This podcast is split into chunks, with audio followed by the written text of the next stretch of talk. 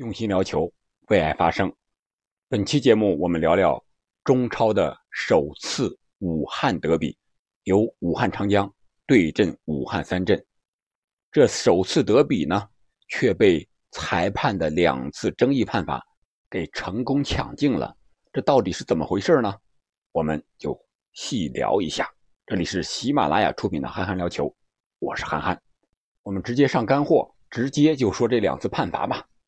第一次是第十五分钟的时候，武汉三镇的球员邓涵文犯规，武汉长江的队员许东，这个铲球犯规，当时刚出现画面的时候是在镜头的远角位置，呃，看电视直播的时候是看不太清的，他到底犯规到一个什么程度？然后通过回放之后，我们已经看清楚了，当时是武汉三镇的后场。邓涵文防守徐东，徐东将要突破成功的时候，邓涵文已经倒地了。这个时候，他的脚并不是很老实，亮鞋底抬起来了，直接蹬到了徐东的小腿上。我们当时看这个慢镜头回放的时候啊，啊，看着好像是有一块布，应该是这个袜子的一块布啊，被铲下来落在了球场上。所以说，这个犯规还是非常严重的。如果对比首轮郑铮那个铲球犯规，我觉得这个应该是一个直红的动作，还要追加处罚，这属于无球状态下的一个恶意的暴力的犯规。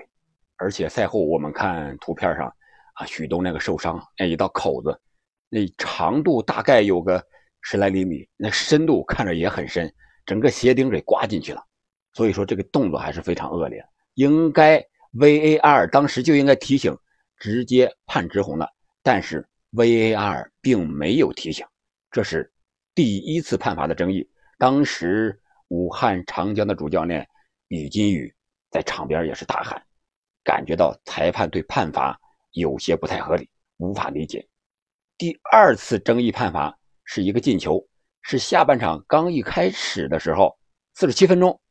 武汉长江队取得了进球。当时胡仁天抢下任航的球之后，这个球就弹向了边路，在边路的长江队的队员三十二号是一位 U 二一的小将陈宇浩，拿球之后高速前插，非常的坚决。这个球我觉得他突破的非常的犀利，而且本场比赛表现我觉得也是值得肯定的，敢敢做动作，敢突破，突破到禁区之内之后。啊！传球给中路，然后由外援前锋福布斯抢点将球打进。这个球一开始没有任何毛病啊！我们看，哦呀，进球了，将比分扳为一比二了。这比赛肯定更精彩了。结果，对方队员也没有感觉到任何毛病，被犯规的人行也没有感觉到任何毛病。但是呢，这个主裁判当时是王哲，这个耳朵里、耳机里就传来声音了。他指着这些球员啊，先不要开球啊，看看 VAR 有没有确认有没有犯规，肯定是 VAR 里提醒了呀，提醒了半天，最后他自己又到场边看了一下，看了一下到底是怎么回事呢？胡人天抢断人行的时候，有一个几乎是没有感觉的体毛级的接触，甚至可以说这个球，我们从电视这个角度。都看不到，确认不了胡人天到底碰没碰到任航的小腿，任航也没有倒地，也没有喊停，也没有看到其他的什么球袜撕裂啊，类似的一些东西，啊，竟然被主裁判给吹了无效了。我不知道这个球到底是因为什么原因给判了无效了。首先，其他的什么越位呀啊什么之类的都没有，手球啊都没有，只能是这一块是疑点了。确实是让人无法理解这样的判罚，我就在想，第一个没给红牌，难道是上级或者说是足协，呃，中超的足球联盟受益的吗？前几轮红牌太多了，这个球迷啊，或者说媒体啊，对这个联赛感感觉是不是有点太暴力了？不要再给红牌了啊！不要轻易给红牌了啊！呃，能这个犯规啊，能黄牌就黄牌。是吧？能过去就过去了，是不是有这个上层的一个受益的一个东西在里边？所以说，第一个那个球没有给红牌，而这个球是怎么回事呢？VAR 就介入了，在大家没有任何异议的情况下，VAR 竟然提议介入了，第一个球竟然没有介入，这个确确实实这两次判罚让比赛的走势有了很大的变化。你想一想，第一个球邓涵文犯规的时候，才是十七八分钟，那会还是零比零呢。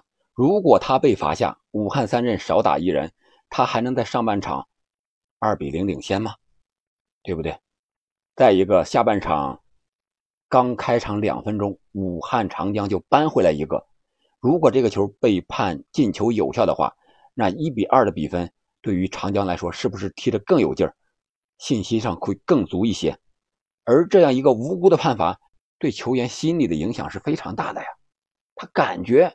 自己可能发挥的再好也没有用，就像下半场上场的一个小将，十七号吧，我忘了叫什么了啊，我记得好像叫这个十七号叫这个张华俊，张华俊，咱们记住这个小孩，也是 U 二一的一个球员啊，敢做动作，很灵活，速度很快，呃，敢于拼抢，呃，动作也很合理啊，踢球有自己的想法，我觉得这名小球员也值得期待。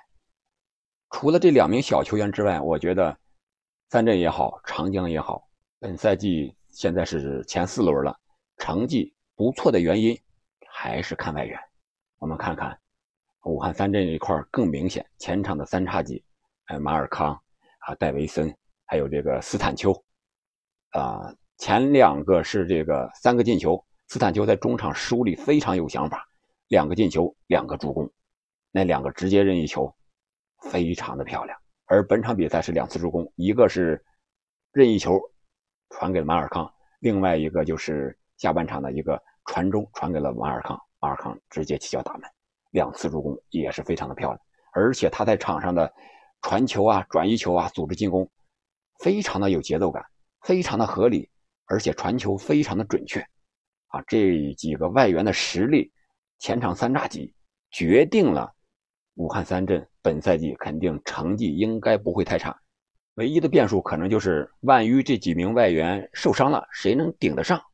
而武汉长江的那个进球呢，也是十六号卡耶维奇传给的十号福布斯，也是外援之间的连线。我觉得作为中超的强队，应该多输出一些年轻队员，本国的年轻队员，输出和培养，这是正事儿。不要光为了成绩引一些外援，然后在中超赛场取得了好成绩了，然后对国家队呢，对中国足球呢没有多少贡献。再说说这个比赛的节奏啊，前六十分钟我是用正常的速度回看完的，啊，感觉是真的慢，节奏太慢了，啊，除了拼抢那一下啊非常凶狠，啊，就是犯规特别多嘛，有的时候还是带着情绪踢球啊。记着长江队的十八号叫什么？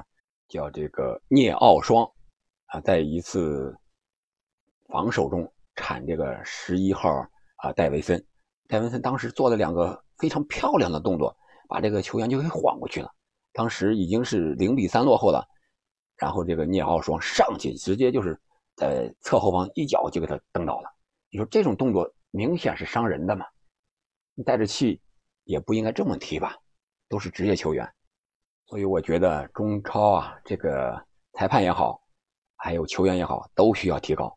特别是这个 VAR，号称这个足球小黑屋，这个小黑屋里的人，你要说量化，该什么时候看，你要弄清楚之后，你再提醒场上的主裁判。同时，这场上的主裁判啊，也要坚决一点，相信自己一点。这个球离得那么近，没犯规就看清楚了，直接开就行了，还有什么可？争议的吗？我们可以逆向思维一下，假如那个进球最后没有进，而是出了底线了，他反过头来还会吹吗？肯定不会了嘛。他不吹，也就说明前面没有问题嘛。而且在场上这样的动作太多了，你每一次都吹犯规吗？所以说这个更感觉有点不可取、不合理，让人想不清楚到底是为什么，真有点想不明白。然后就是那个红牌。就有点前后尺度不一样的感觉了。第一场第一轮，VR 提醒的很及时啊，直接红牌罚下了，还追加了处罚，最严重的。哎，这个呢，那么大的伤啊，却没有任何的表示，就是一张黄牌，VR 也没提醒。也许这些都是中超现阶的中超一个正常的现象，但是我真的希望中超能够早一点提上来，各方面不光是比赛的水平，什么净时间呀，包括裁判员的水平。我们不是有裁判组进到2022世界杯执法了吗？要向他们看齐，要不然我们的中国足球怎么能进步呢？对不对？